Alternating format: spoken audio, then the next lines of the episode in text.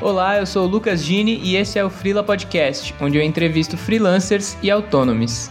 Se puder, ajude o podcast a continuar dando uma colaboração de R$ reais ou mais por mês lá no apoia.se barra Podcast e bora pra entrevista.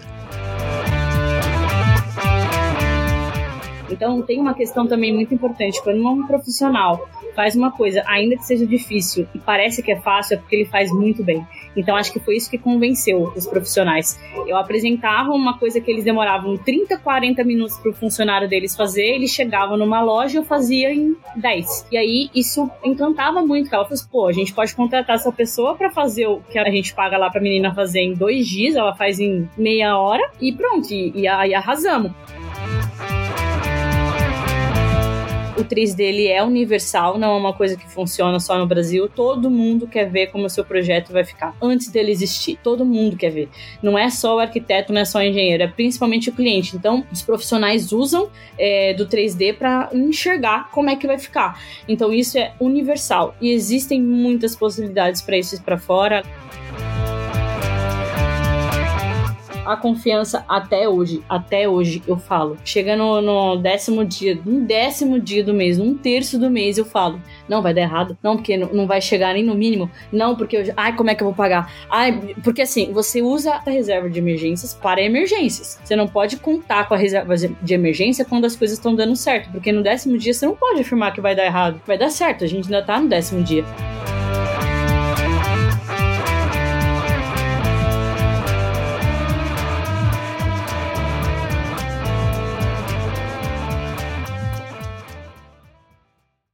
Queridos ouvintes. Eu tô aqui no dia 22 de fevereiro de 2022 e eu vou gravar com a projetista 3D Vitória Ramos. E aí, Vi, como é que você tá? Oi, Gini, tudo bem? Muito feliz de estar aqui hoje com você. Espero que a gente aproveite bastante esse momento e vamos, vamos embora. Beleza, tô feliz que deu certo esse convite também. E eu queria começar te perguntando, fingindo que eu não lembro, como que você se tornou freela? Nossa, foi bem surreal, assim, até hoje todo mundo acha que eu fui mandado embora e eu tô falando aqui publicamente pela primeira vez que eu pedi demissão, porque eu tinha um emprego muito bom, eu gostava muito do meu emprego no começo, depois ele foi ficando um pouco cansativo, a gente foi tendo aquele tormento mentalmente, né, que eu fui ficando um pouco estressada, já não tinha mais vontade de trabalhar, entrava no carro chorando, horário de almoço dentro do banheiro chorando. E aí, na época, meu noivo me insistiu para eu sair, porque eu já tinha alguns contatos fora da empresa. Ele conseguiu me convencer de que eu tinha que sair. E eu saí. E eu fui com, com medo mesmo, coloquei coragem nas costas e fui, deu tudo errado durante um tempo, mas depois as coisas começaram a funcionar, mas só depois de um tempo. Mas basicamente é isso. Eu pedi as contas porque eu tinha alguns clientes já na, na agenda e fui para cima. E como que foi a trajetória até chegar nesse emprego, assim? Você... O que, que você estudou? Como é que foi? Esse foi o seu primeiro emprego? Ou por onde você passou antes? Eu fiz design de interiores técnico na Pan-Americana de Artes. Depois fiz a graduação também de design de interiores na FMU. E até então nesse emprego, quando eu estava na FMU, eu, eu, entrei num lugar e nesse emprego a arquiteta me apresentou o 3D e eu me encantei logo de cara, eu amava fazer aquilo e naquele momento eu pensei, putz, será que existe um trabalho que eu faça só 3D? E até então eu fui procurando depois de anos, depois de anos e nada não encontrei. E aí eu caí num balé que não tem nada a ver com o que eu vou falar agora. Mas eu caí num balé, eu fiquei 30 dias lá e por indicação a minha colega de classe do, de TCC, inclusive da faculdade, me falou que uma loja de móveis estava procurando uma projetista 3D para trabalhar só fazendo 3D. E aí eu falei, putz, vamos lá. E mandei um e-mail totalmente informal, assim, oi, tudo bem? Segue meu currículo. Se tiver interesse, entre em contato.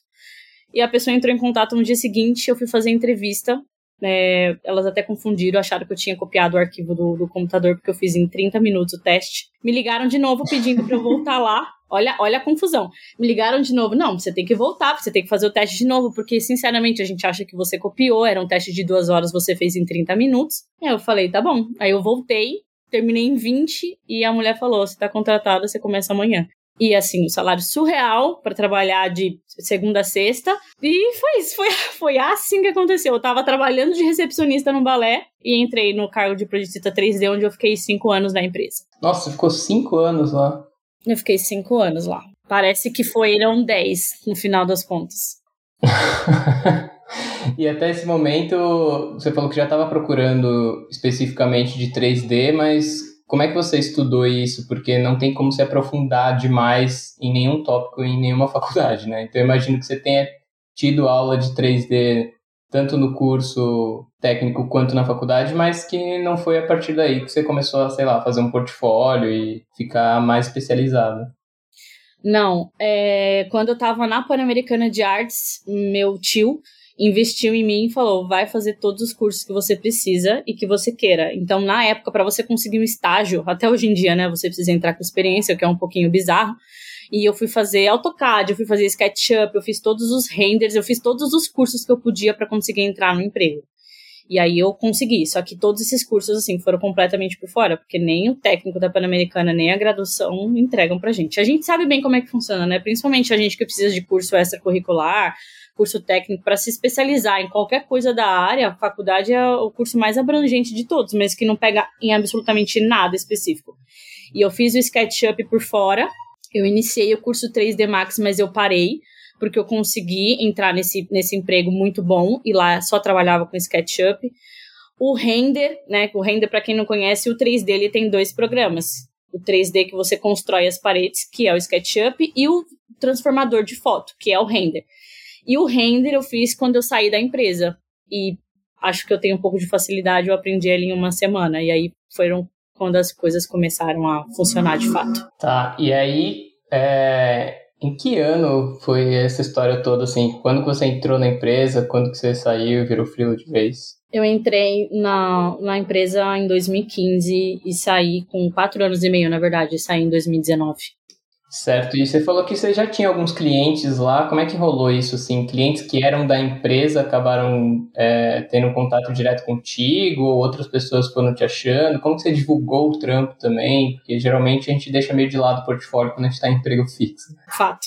É, foi bem isso. Na verdade, lá é, eu não era vendedora direta, eu era apenas projetista. Então a vendedora entrava na minha sala junto com o cliente e apresentava o projeto lá dentro da minha sala. Então muitas das, muitas das vezes eu tinha que rotacionar o projeto e, e elas gostavam muito do jeito que eu fazia e da rapidez que eu fazia. Então quem visualizava essa forma de apresentar não era somente a vendedora, como era a arquiteta. E quando a arquiteta visualizava aquilo, ela amava o jeito que eu fazia, amava a facilidade que eu tinha. Então, tem uma questão também muito importante. Quando um profissional faz uma coisa, ainda que seja difícil, e parece que é fácil, é porque ele faz muito bem. Então, acho que foi isso que convenceu os, os profissionais. Eu apresentava uma coisa que eles demoravam 30, 40 minutos para o funcionário deles fazer, eles chegavam numa loja e eu fazia em 10. E aí isso encantava muito, ela falou assim, pô, a gente pode contratar essa pessoa para fazer o que a, a gente paga lá para a menina fazer em dois dias, ela faz em meia hora, e pronto, e, e, e, arrasamos. Então as pessoas foram tentando entrar em contato comigo, o pessoal pediam para vendedora o meu WhatsApp, ah, a gente quer fazer um projeto com ela. E aí eu trabalhava o dia inteiro, ia para casa, trabalhava de madrugada fazendo frila e voltava pro emprego. E aí foi indo que eu fui chegando perto do meu salário que eu ganhava. Aí meu noivo falou assim: "Ué, por que que você não trabalha sozinha?" E aí foi quando começou a entrar na minha mente o fato, eu tô alcançando o meu salário, trabalhando de madrugada, sendo que eu poderia dedicar, né, todo o meu tempo a esse trabalho por fora e não trabalhar para ninguém, trabalhar para mim mesma. Sim, faz todo sentido. É, só para situar um pouco melhor, é, mas se você quiser explicar melhor, com certeza você sabe melhor do que eu, mas é, você trabalhava então numa loja que atendia os arquitetos que faziam os projetos, né? Então, não era consumidor final, por isso que essas pessoas acabaram se tornando clientes, porque elas também entendiam o processo, né? Para quem não sabe o que é o 3D, é o cliente, cliente pessoa física contrata o arquiteto para fazer o projeto, o arquiteto contrata o freela 3D somente para passar para o computador. Então nós não fazemos nenhuma parte de criação, não escolhemos acabamentos, não escolhemos absolutamente nada. O arquiteto fica responsável por todo o briefing, né, pegar toda a visão que o cliente precisa e passa para nós passarmos para o computador e transformar em foto. Então, na loja, acontecia basicamente isso. O arquiteto ia lá, só que tem, tem uma questão. Ao invés do arquiteto pagar para alguém fazer, ele ia na loja aproveitar a projetista que tinha e usar os móveis que a loja vendia. Então, o arquiteto vai na loja, escolhe os móveis e fala: Ah, eu quero esse sofá, eu quero essa cadeira. Coloca aí no projeto para mim. O arquiteto manda a planta pra gente, a gente coloca no projeto e ele aproveita, né? Ah, o revestimento que eu escolhi foi esse. A iluminação que eu coloquei foi essa, coloca aí pra gente ver como é que fica. E é, é justamente isso. Então, eles aproveitavam que tinha uma projetista lá, obviamente, né? Que não dá para comparar a entrega de um serviço de loja com o que eu faço hoje, até pelos programas que a, a empresa disponibilizava para mim, que eram completamente inferiores, não dá para comparar, e o tempo que a gente tem de, de dedicação numa loja é muito menor, porque a gente está falando de 10 vendedoras para uma projetista. Então eu fazia 30 projetos no mês. Lembrando, eu não trabalhava 30 dias, que é completamente diferente de hoje, que eu trabalho 24 horas, que eu me dedico 100%. Então, na época, era bem bem intenso, assim, porque cada vendedor descia com dois projetos por dia. E eu tinha três dias para entregar, mais ou menos. Entendi. E aí, quando você fez essa virada, é, você falou que foi convencida de que fazia sentido, e quando você fez essa virada, você já tinha alcançado um patamar que a grana estava boa, surgiram mais clientes imediatamente, é, um arquiteto foi indicando o outro, como é que funcionou? É, na hora, assim que eu saí da, da loja, eu tinha alguns clientes que eu já trabalhava, só que aquele negócio de frila. A gente não vai ganhar a mesma coisa todo mês. A gente vai ganhar mil no mês e a gente vai ganhar cinco no outro. Aí a gente ganha 500 no outro. E fica essa, essa. Não tem constância nenhuma.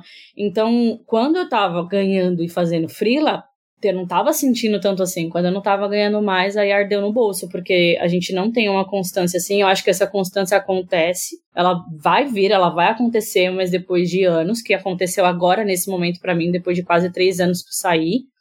Mas na época foi uma catástrofe, digamos assim, porque eu saí, eu ganhei é, bem durante dois meses e aí deu tudo errado, principalmente depois da pandemia. Mas a pandemia foi quase, quase menos de um ano depois. E durante esse período os clientes iam me indicando, mas assim, não é não é igual agora, até porque a, a questão da divulgação vem através do Instagram.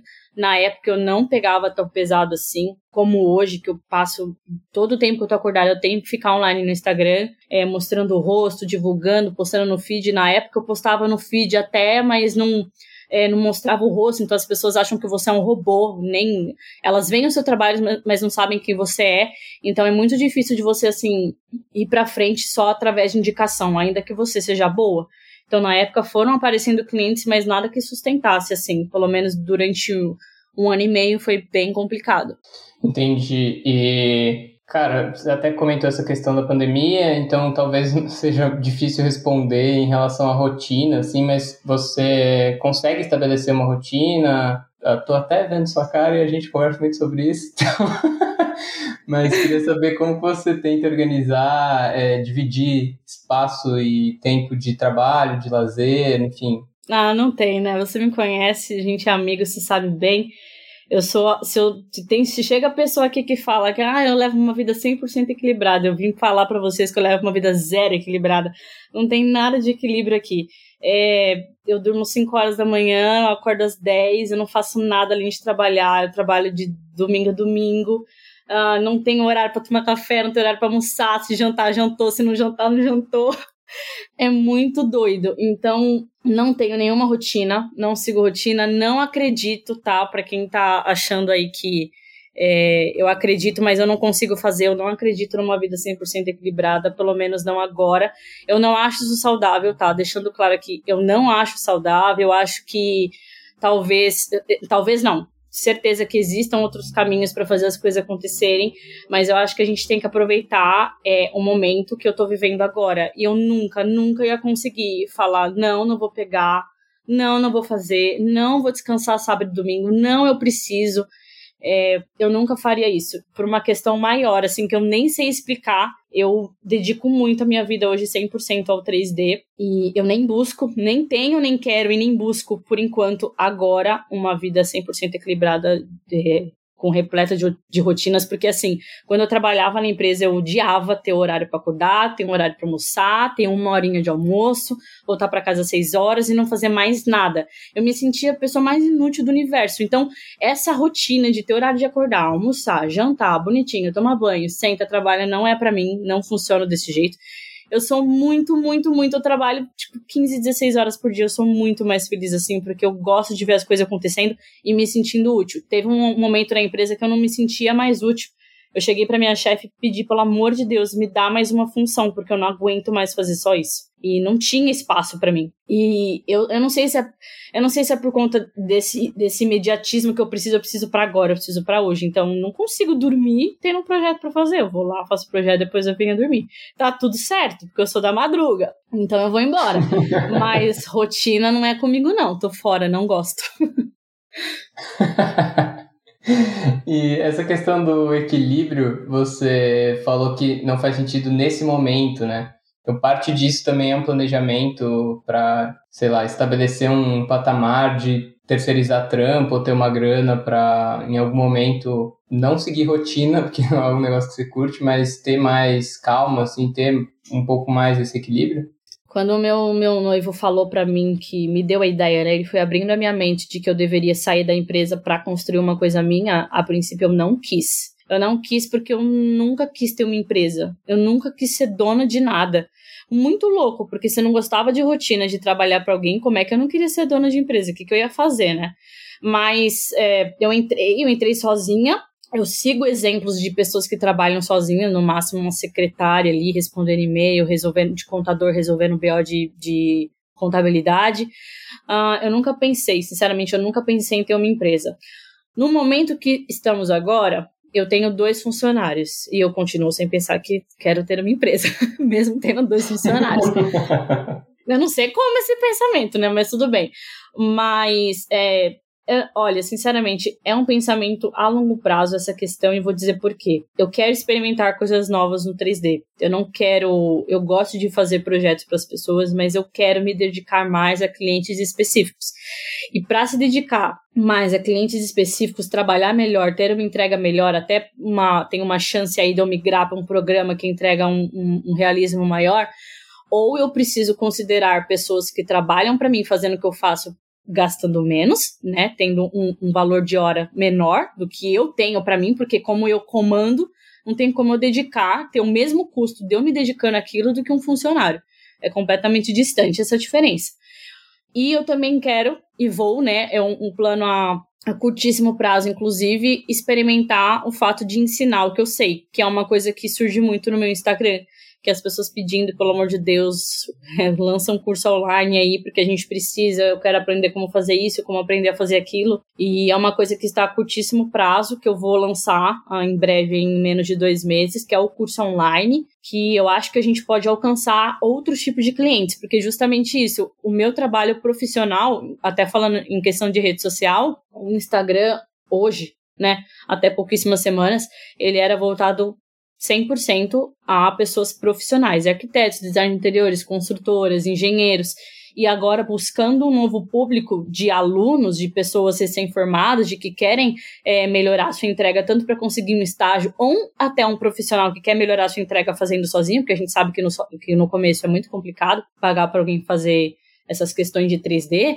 é, eu tenho que alcançar outro público. Então você muda toda a estratégia de como você fala, o que você posta nos stories, no feed. Então tudo isso precisa ser completamente mudado. E aí eu estou estruturando tudo isso agora para lançar um novo produto aí é, em breve. E estou nessa fase maluca de trabalhar para profissional e trabalhar para cliente, digo aluno, né, recém-formado.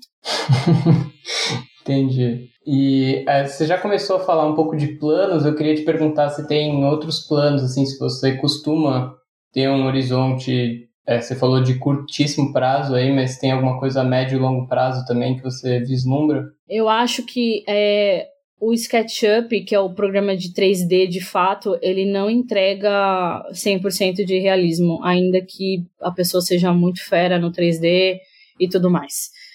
Ainda que ele seja um programa fácil, que entrega uns 90, 80%, ok.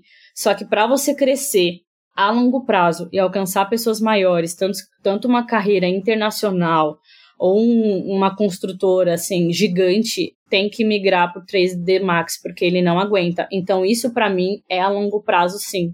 Não tem como, eu, eu acho que eu não vou conseguir sustentar o SketchUp, engolir, botar a goela abaixo da, da, das pessoas, que ele funciona assim para tudo, porque ele não funciona. O 3D Max é um programa com, com mais de 100 mil ferramentas, ele é monstruoso, mas ele entrega uma, uma qualidade, assim, realismo 100%.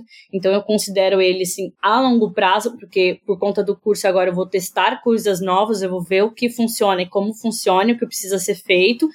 E dependendo de como isso for, tipo, andando ao longo de eh, entre dois, três anos aí, depois de três anos eu acho que eu vou precisar migrar para uma coisa nova para mudar completamente o meu tipo de entrega. Então, a longo prazo, seria basicamente isso. Tá, e aí você citou carreira internacional, isso também é uma coisa que está no seu planejamento. Olha, é, já aconteceu é, de um cliente, eu trabalho para um cliente hoje que ele mora em Barcelona, a gente já fez mais de 10 projetos juntos. Foi muito, muito, muito, assim, especial, muito interessante começar falando uma língua nova, não entendendo quase nada de espanhol, mas deu tudo certo no final. Inclusive, um dos meus melhores trabalhos realmente vieram de lá, de, de criações de lá. Então, com certeza pode acontecer. O 3D ele é universal, não é uma coisa que funciona só no Brasil. Todo mundo quer ver como o seu projeto vai ficar antes dele existir. Todo mundo quer ver. Não é só o arquiteto, não é só o engenheiro, é principalmente o cliente. Então, os profissionais usam é, do 3D para enxergar como é que vai ficar. Então isso é universal e existem muitas possibilidades para isso para fora, além de Barcelona, com certeza. É, eu migro muito nos Estados Unidos também, que tem uma escala absurda. A gente sabe bem como é que funcionam as coisas fora do Brasil. Então, como isso já aconteceu e foi uma foi naturalmente as pessoas encontraram meu Instagram, as pessoas lá de Barcelona, eu acho que naturalmente entregando um, um nível de realismo maior, com certeza acontece. Sim, aí tem o benefício da conversão da grana também, né? Ah, sem comentários, né? A gente não precisa nem falar ganhar euro. e aí, cara, é... pergunta meio terapia, assim, mas você comentou que segue com uma mentalidade de não curtir administrar, não curtir se imaginar ou se ver como uma dona de empresa, assim, né? Mas eh, você acha controlável isso? Porque os planos que você está comentando parecem ser de crescer, né? De entregar cada vez mais e isso também provavelmente demanda estar tá com outras pessoas. Então, como é que você enxerga isso? Chamar outras pessoas para trabalhar com você, né, Kisa? Olha, não, não tem como, não tem como uma pessoa falar, ah, eu não quero ser dona de uma empresa, as coisas acontecerem, ou você freia ou você continua. Porque se você frear, você não vai crescer e você estaciona. E é justamente o que eu tenho pavor, estacionar. Eu fiquei cinco anos na empresa, eu não aguentava mais fazer a mesma coisa e eu saber, eu ter certeza que se eu não pedisse a conta, eu não ia ser mandado embora. Porque eu fazia um bom trabalho, mas eu estava infeliz. Então, essa questão de não querer ter uma empresa é uma coisa que, inicialmente, eu não queria. As coisas acontecem. Eu respeito muito o tempo, como elas acontecem, a intensidade que elas acontecem. A questão do 3D foi muito forte para mim.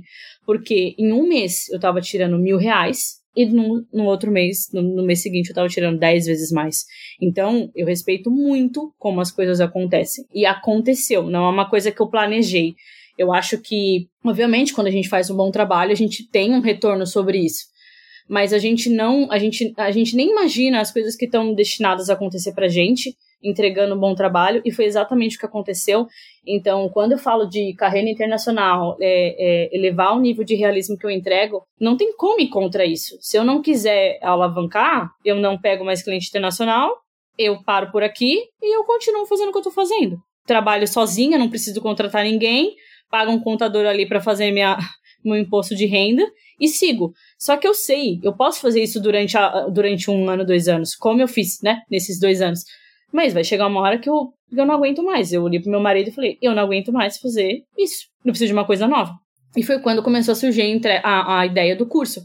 Porque eu não consigo ficar parada no mesmo lugar, fazendo a mesma coisa, do mesmo jeito, ganhando a mesma coisa, porque a gente, a gente tem que colocar dinheiro em pauta aqui, porque não é uma questão que a gente consegue é, viver ganhando a mesma coisa, ou pelo menos me sinto que eu não tô saindo do lugar, não tô me sentindo mais útil, não tô me sentindo. Vai, vai abrindo um desespero. Então, se eu preciso é, alcançar pessoas novas, é, elevar o meu nível de entrega, chegar numa carreira internacional, eu vou ter que crescer, eu vou ter que contratar, eu vou ter que virar dona de empresa que eu não queria virar. Mas aconteceu e eu não vou negar. É, então, vou ter que contratar mais pessoas, penso sim, penso em até passar toda a questão administrativa, tudo que é contabilidade para uma pessoa é responsável por isso, porque não dá. Não dá para eu tomar conta de tudo, que eu tô surtando. eu tô surtando.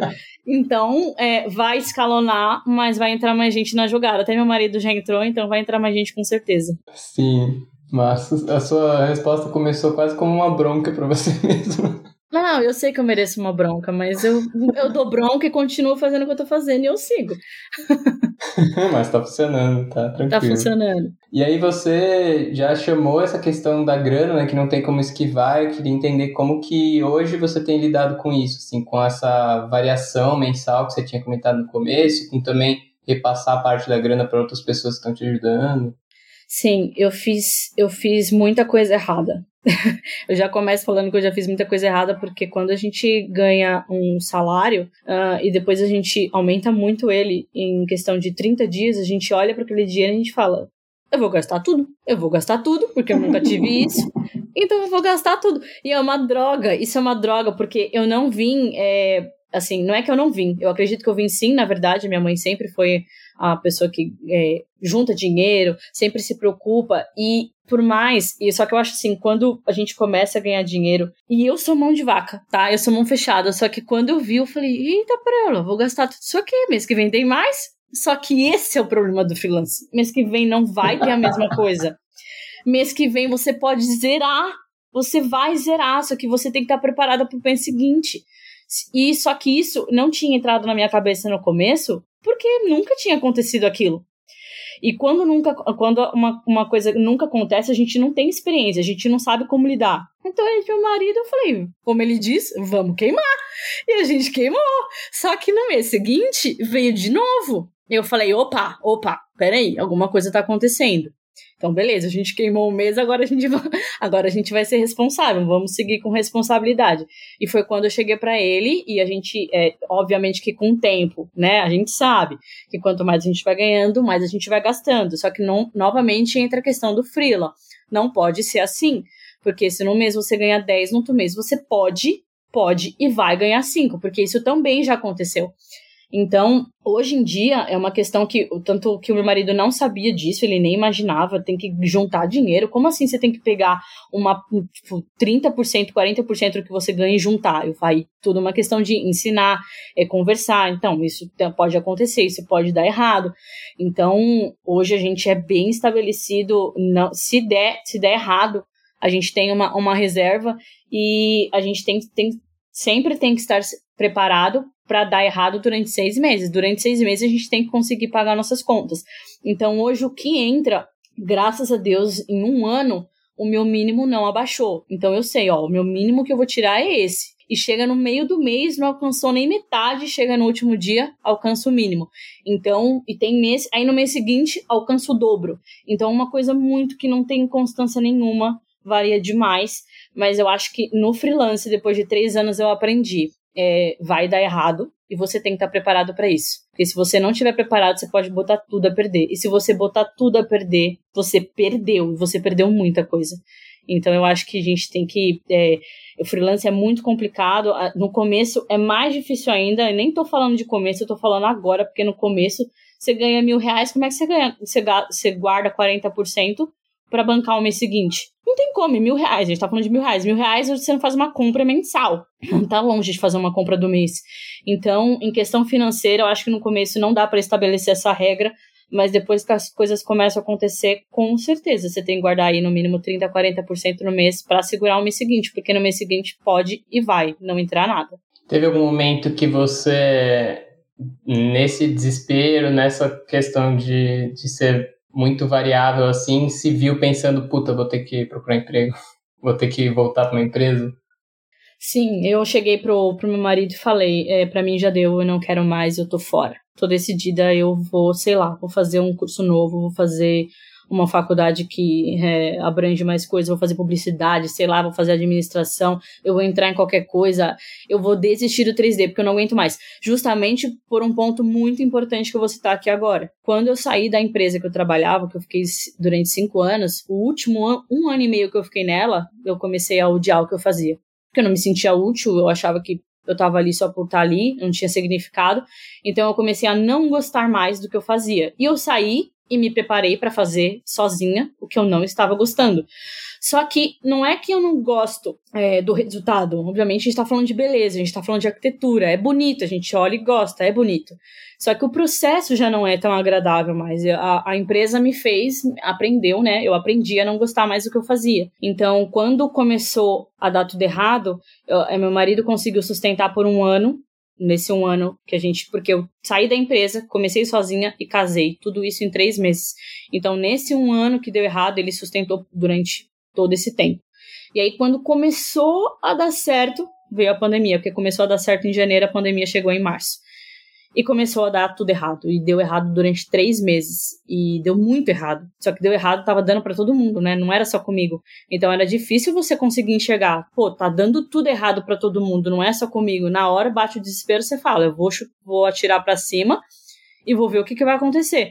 Então eu cheguei, eu falei, chega, para mim já deu, não tô conseguindo nem chegar a mil reais no mês, eu tô fora. E foi quando ele veio e falou assim: Olha, eu contratei um coach profissional, você tem uma reunião com ele hoje, às 8 horas da noite, você vai sentar. E a partir dessa reunião você decide se você continua no 3D ou se você não continua. Eu falei, fechado. Me encontrei com esse coach, a gente conversou por duas horas, e ele falou o seguinte: ele falou várias, várias, várias coisas. O, a conclusão da conversa foi: você tem sete dias para você decidir. Você vai colocar todos os prós, todos os contras e vai decidir se você vai continuar ou não. Enfim, passaram-se sete dias. No sétimo dia, eu falei: tá, eu continuo. Nesses sete dias eu não fiz nada, tá? Eu não trabalhei, não peguei projeto. Eu falei: seja o que Deus quiser, no sétimo dia eu vou saber o que fazer. Obviamente foi uma coisa estudada, foi uma coisa que eu sentei, que eu pensei, que eu conversei muito com o meu marido. E no sétimo dia eu decidi fazer acontecer. E eu falei: bom, acho que só depende de mim. E aí no mês seguinte foi quando eu ganhei 10 vezes mais. Foi assim que aconteceu. Parece uma história. Tipo, é eu tô criação, dizendo que não é nada equilibrado. Dia. Eu tô dizendo que não é nada equilibrado por aqui. Tudo é tipo uma onda que vem, vai dar errado, e depois de 30 dias dá certo, não dá para entender.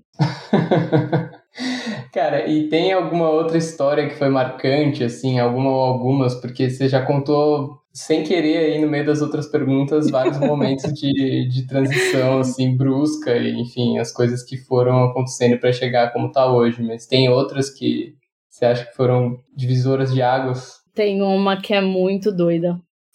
É, eu saí da empresa depois de cinco dias uma arquiteta aí com 200 mil seguidores simplesmente me ligou eu tava sem projeto nenhum. Me ligou não posso falar nome porque tive que assinar um contrato mas enfim ela me ligou para fazer um projeto para a prefeitura de São Paulo. Aí eu falei, que? Tipo, fiquei em, em, choque. E aí eu cheguei no, no, no, no, escritório dela. Era um projeto de não sei dizer quantos mil metros quadrados para pegar. Meu primeiro projeto, depois de cinco dias que eu saí da empresa. Eu voltei com um cheque na mão de quase cinco dígitos.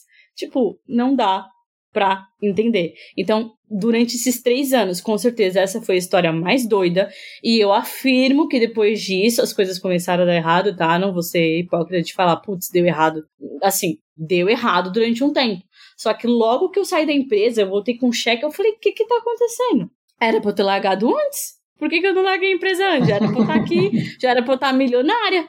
Mas isso, esse realmente foi a história mais doida, porque eu, eu fui lá esperando ganhar mil e voltei quase com um cheque de, de, de cinco dígitos. E eu falei, é muito doido isso, devia ter saído antes. As coisas vão dar muito certo. Isso também é muito doido. Porque a gente pega um projeto, a gente estoura. Não, porque eu, vai dar tudo certo. Não, porque vai acontecer isso. Não, porque eu não preciso nem guardar. Não, porque vai dar tudo. Não.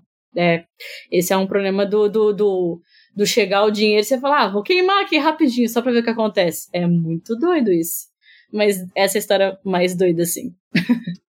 É, tem uma variabilidade não só da entrada da grana, mas da nossa confiança na entrada da grana. Né? Nossa, né? tipo, é, nossa, isso é muito, muito, muito. Isso é muito real. A confiança até hoje, até hoje eu falo. Chega no, no décimo dia, um décimo dia do mês, um terço do mês, eu falo. Não, vai dar errado. Não, porque não vai chegar nem no mínimo. Não, porque eu. Ai, como é que eu vou pagar? Ai, porque assim, você usa a. Você gasta a reserva de emergências para reservas pra, para emergências. Você não pode contar com a reserva de emergência quando as coisas estão dando certo, porque no décimo dia você não pode afirmar que vai dar errado. Vai dar certo, a gente ainda tá no décimo dia. E aí vem meu marido e fala: Você tá louca de novo? De novo você tá pirando no décimo dia. Aí chega no último dia você fala: Aí, consegui pagar tudo, deu tudo certo. Então, assim, Isso, isso, essa loucura minha também é uma loucura que não passa. Passaram-se três anos, eu continuo maluca todo mês, eu acho que vai dar tudo errado e dá tudo certo. É uma coisa muito doida, é uma coisa que eu já tô achando que. É, eu não sei se as pessoas acreditam em Deus, mas eu acredito muito em Deus e parece que vai dar tudo errado. Aí vem uma luz e fala: tá aqui, ó, deu certo. E aí no mês seguinte acontece a luz de novo, ó, deu certo. Só que isso, obviamente, eu não, eu não, eu nunca coloco 100% do que acontece em Deus, porque eu acho que depende muito de mim também. É aquela frase, né? Não dá para esperar que, que caia do céu. Eu acho que a gente tem que fazer um bom trabalho, a gente tem que principalmente fazer um bom trabalho entregando para ter indicação, porque a indicação é 100% de contrato fechado, e outras coisas que influenciam também, né? Eu, eu, eu, não acredito em pensamento positivo, nada disso, mas eu acredito que Deus ajuda, que a gente faz um, quem faz um bom trabalho e, e com certeza vai dar tudo certo. Cara, e por curiosidade, deu certo esse projeto da prefeitura? Tipo, entregou, funcionou? rolou, assim, porque primeiro projeto ser tão grande também é bem assustador, né? Eu sei que você não pode falar muito nem entrar em detalhes, mas é só saber se para você foi bom, assim, se, tipo, voltou a trabalhar com essa pessoa, enfim. Pô, deu muito certo, deu muito certo. O prefeito de São Paulo amou. então deu muito certo. Só que é, não voltei a trabalhar com ela. Assim, não sei explicar porquê. Ela amou as imagens, deu tudo certo. Foi um projeto fechado. Foi um projeto, tipo, bem simples de fazer. O mais bizarro foi um projeto bem simples de fazer. Não teve, não teve nada que eu fiquei desesperada. Muito pelo contrário, eu falei assim, nossa, vou terminar isso aqui rapidinho. Então foi muito simples de fazer mas eu acho que foi por conta da minha experiência mesmo, de ter acabado de sair da empresa, foi ter acabado de falar, pô, tenho a oportunidade de ouro nas minhas mãos. É, deu tudo certo, não trabalhei com ela novamente, mas eu, eu, eu encaro isso como tudo certo, porque ela amou, e, e para mim o que importa é ela amar as imagens. Justo. E aí eu queria te pedir indicações de conteúdo, pode ser de vídeo, série, filme, livro, qualquer coisa pra galera que tá ouvindo. Pode ser relacionado ou não ao seu trampo também. É, é como eu disse, eu, não, eu trabalho 15 horas por dia, então não tem filme, não tem série, não tem livro, não tem nada disso aí que você falou para indicar. Mas eu, enquanto tá, né, rodando a imagem lá, ficando bonito, eu abro o Instagram e acompanho duas pessoas que para mim hoje foram, assim, é, com certeza, tirando, obviamente, meu marido que tá 24 horas comigo, as duas pessoas que com, com certeza influenciaram, que eu acredito muito, muito, muito nessas pessoas que influenciam na internet. E uma delas é o Ícaro de Carvalho, que tem é, um novo mercado, que é um curso de marketing digital, que eu estudei muito para dar uma virada aí. Inclusive, indico para todo, todos os freelancers, faz o curso dele, é 80 reais no mês, no mês. Tem todos os tipos de aula. Ele é muito incrível. Ele tem umas sacadas assim geniais é, em relação a marketing digital, a conteúdo digital, a produto digital, é tudo voltado para o digital. Então eu acompanho muito as dicas dele e o curso eu faço, inclusive, eu sou assinante. E a Lara Nesteruk, que foi a é uma nutricionista, é completamente fora da minha área, mas ela é uma nutricionista que não fala sobre nutrição 100% do tempo. E ela é uma pessoa 100% desequilibrada e ela me ensinou a esse caminho aí, a, a focar 100% no trabalho. E eu, é, justamente o, o desequilíbrio, por que, que eu cito ele? Porque ela conseguiu chegar é, onde eu quero chegar. É bem distante, é bem difícil, não é para todo mundo. Eu tenho consciência disso, eu tenho muito pé no chão. Mas ela é, me abriu os olhos para muita coisa, me ensinou que se eu tiver que, se eu quiser conseguir, eu vou ter que correr atrás de, uma, de um modo que ninguém mais faz, porque a gente quer alcançar coisas que a maioria não alcança. Então a gente tem que fazer coisas que a maioria não faz. E ela me ajudou muito a manter firme, a trabalhar 15 horas por dia. E graças a ela e a mim, né, eu trabalho 15 horas por dia, estou muito feliz, consegui ganhar um salário que eu nem imaginava que eu ganharia na vida. Então, essas pessoas foram essenciais, assim, para eu conseguir chegar onde eu tô hoje. Demais. Bom, e chegando ao final aqui, eu queria encerrar então te perguntando se você pudesse voltar no passado e dar para você mesma uma ou algumas dicas sobre a vida de Frila, quais seriam? Nossa, essa essa é difícil. Essa não é fácil, porque a gente desacredita do nosso potencial. É uma coisa que todo mundo fala, tá? É uma coisa muito clichê, mas eu vou afirmar isso, não tem como. Eu desacreditava muito de onde eu podia chegar. E até chegar num ponto que eu nem imaginava que eu podia chegar, eu desacreditava muito. E até hoje eu desacredito. Tanto que eu duvido que mês que vem eu vou bater o mínimo. E no outro mês eu duvido que eu vou bater o mínimo. E todo no mês eu 10, bato. Sempre dia 10. No dia 10, no dia 10. Então, é, eu queria ter acreditado mais em mim. Eu queria ter escutado as pessoas. Não, você tem um excelente trabalho, você vai conseguir, você vai conseguir, mas eu nunca acreditava nisso. E acho que o fato de duvidar faz com que a gente fala, faz com que a gente pense, ah, não vou conseguir mesmo, então eu nem vou tentar mais. Eu nem vou tentar mais.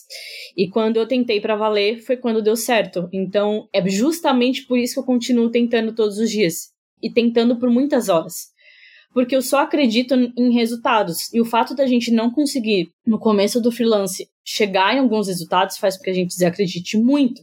E vice-versa. Quando a gente desacredita, a gente não chega. Quando a gente não chega, a gente desacredita. Então, é, eu queria ter acreditado mais em mim. Eu acho que se eu tivesse acreditado mais em mim, no meu potencial, no que eu podia fazer, as coisas podiam ter dado certo antes. Eu não, não tinha, eu não teria passado por um sofrimento assim de um ano. Obviamente que as coisas dependem de vários fatores para acontecer e dar certo. Depende de força de vontade, depende de Deus, depende de sorte, depende de oportunidade, depende de várias coisas. Eu acho que eu no momento que eu acreditei, as oportunidades chegaram, as oportunidades surgiram e eu estava pronta. Por mais que eu não acreditava no que eu fazia, eu sabia fazer. Então, o que viesse para mim, ainda com medo, eu falava, eu consigo fazer e eu vou fazer. Então, eu queria ter acreditado antes. Hoje em dia, eu acredito no que eu faço, eu acredito nos meus resultados, eu acredito no meu trabalho, no que ele pode influenciar para as pessoas.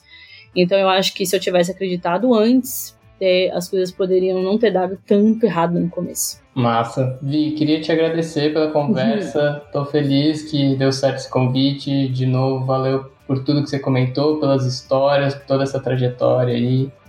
Gini, muito, muito, muito obrigada pelo convite. Eu admiro muito o seu trabalho. É, se eu tô aqui, foi também você faz parte disso. Você sabe o carinho imenso que eu tenho por você. E tamo junto no freelance. Vai dar certo. vai dar certo. Passa do dia 10, vai dar certo. Vai dar certo. Obrigado, viu? Um beijo. Obrigada, tchau.